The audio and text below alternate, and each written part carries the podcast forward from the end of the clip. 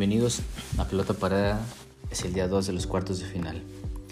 Y toca el turno de revisar a dos de los, a dos de los equipos que describíamos en el episodio anterior.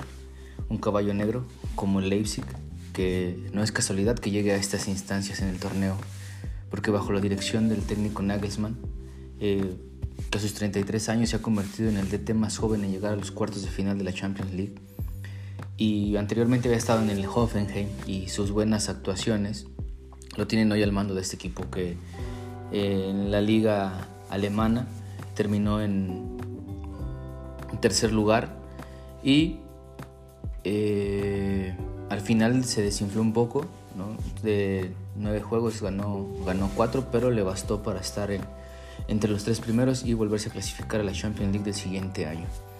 El, el equipo de Nagelsmann, en lo personal, es un equipo que futbolísticamente y tácticamente me gusta demasiado, con una formación, con un 4-4-2, con un doble pivote en el, centro del campo.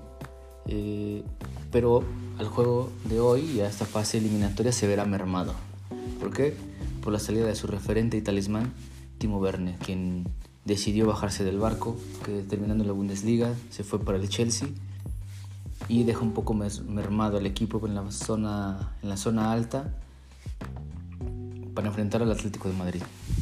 Eh, pero aún así le queda un gran equipo a, Nagelsmann para enfrentar estos, este partido en medio campo, como veíamos con ese doble pivote con Dani Olmo y Marcel Savitzer puede generar ahí el, el, el fútbol que necesita y el ataque queda en, quedará sobre tres tres jugadores, tendrán que, asumir la responsabilidad y ese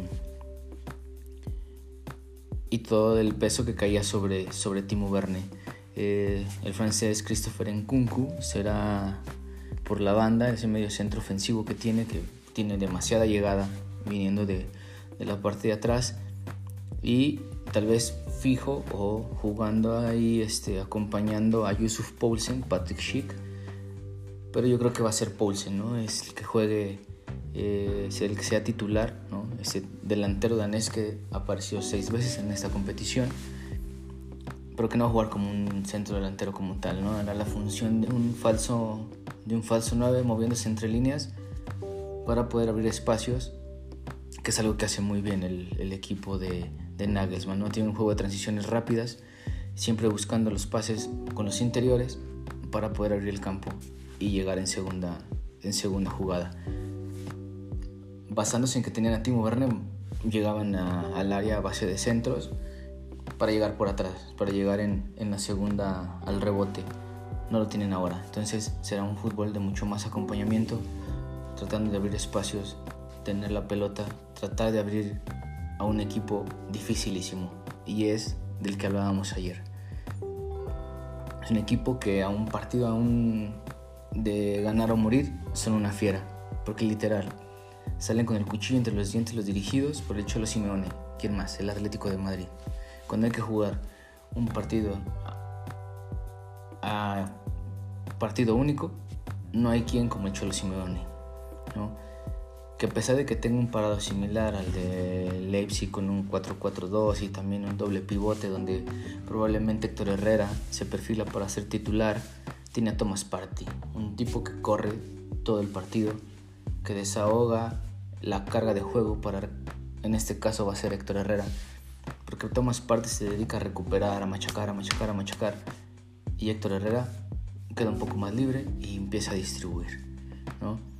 Porque ya sabemos en lo que juega el Cholo. Arriba tendrá tal vez Diego Costa, Álvaro Morata y mándales una pelota, que la peleen, la recuperen y entonces todo el bloque de mediocentros y mediocampistas llega a la segunda jugada. Y lo hace una y otra vez el Atlético de Madrid, porque se repliega, te espera, te muerde, trata de recuperar y a la contra, ahí es donde está la fuerza del Atlético de Madrid. Y hay que sumarle algo, ¿no? La diferencia, porque Leipzig te va a estar atacando constantemente el partido, es la portería. Con Oblak, un portento bajo los tres palos, que puede en los momentos importantes es el que le ha sacado los partidos a favor al equipo del Cholo Simeone. Entre la figura de Oblak más vaya creciendo, el equipo va agarrando confianza y a la primera que tengan la meten y para que tú le hagas un gol al equipo del Cholo Simeone ganando en una eliminatoria es complicadísimo. Pero hay algo que caracteriza al equipo del Cholo Simeone y es algo que me encanta también de, del Cholo. Si bien no soy tan partidario de ese tipo de fútbol donde están todos atrás y desplegan al contragolpe, algo que tiene el Cholo y que le inyecta a sus equipos es la fuerza mental y la capacidad de resiliencia que tiene este equipo y lo acaba de demostrar contra el Liverpool, donde el primer partido lo ganó 1-0. Jugó bien, maniató a Liverpool, ¿no? Ya sabemos el equipo que tiene y la manera en que juega el equipo de Jurgen Klopp, que también de manera mental es un tipo que, me encanta. Pero llegaron el segundo partido, y el Atlético de Madrid le tiraron 34 veces a la portería. 23 de ellas estaban dentro del área del equipo de Liverpool y 11 con destino en los tres palos. Solo le hicieron dos goles. Y ellos hicieron tres en tiempo extra. Del 95 a final del tiempo del segundo tiempo extra hizo tres goles el Atlético de Madrid. Pero lo comentábamos antes, mientras la figura de Oblak te vaya dando confianza, el equipo es capaz de ir hacia adelante.